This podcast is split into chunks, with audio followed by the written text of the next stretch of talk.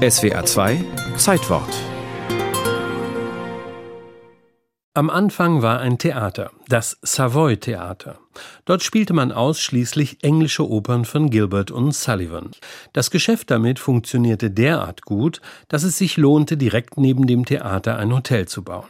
Und zwar nicht irgendeines, sondern ein Luxushotel, wie man es bislang nur aus den USA kannte. Und als die Londoner am 6. August 1889 ihre Tageszeitung aufschlugen, da kamen sie aus dem Staunen nicht heraus. Am Dienstag, den 6. August, eröffnet das Savoy Hotel. Es liegt am Victoria Embankment gegenüber von Kleopatras Nadel. Es hat Tag und Nacht elektrisch Licht. Es gibt nicht weniger als 67 Badezimmer. Außerdem sechs Lifte. Liftboys bringen sie Tag und Nacht vom Erdgeschoss zum Dach und umgekehrt. Über 100 Meter tiefe Brunnen liefern das feinste Quellwasser. Die Preise für die Übernachtung erfahren Sie beim Hotelmanager. Und die waren damals schon gesalzen.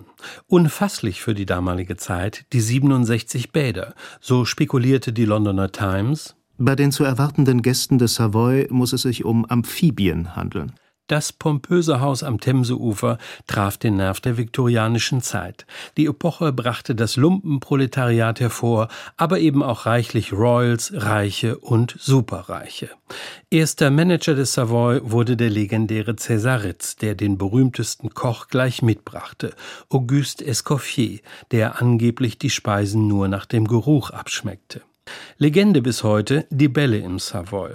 Unvergessen eine venezianische Nacht im Jahr 1905. Die Geburtstagsparty für den Champagnermagnaten Georg Kessler. Giles Shepard als ehemaliger Direktor des Savoy gleichfalls eine Legende. Man hat damals den Innenhof überflutet. Gäste und Kellner saßen in Gondeln.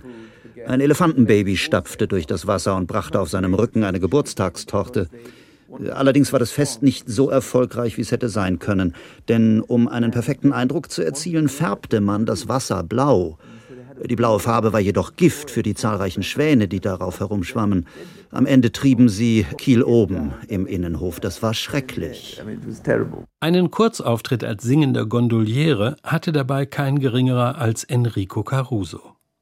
In der Folge generierte das Hotel Anekdoten ohne Zahl.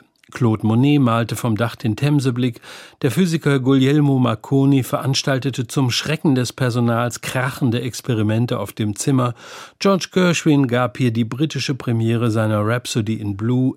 Und das Schauspielerpaar Laurence Olivier und Vivian Lee begann hier seine selbstzerstörerische Beziehung.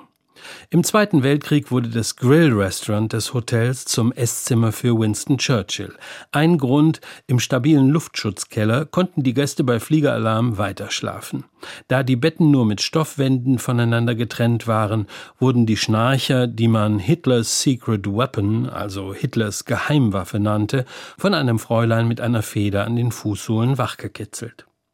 Längst eine Institution diente das Savoy auch immer wieder als Filmset, zuletzt 1999 in Notting Hill mit Julia Roberts und Hugh Grant.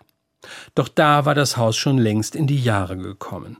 Unter nationaler Anteilnahme wurde das Savoy 2007 geschlossen und die Einrichtung versteigert. Es nahte die 220 Millionen Pfund teure Renovierung.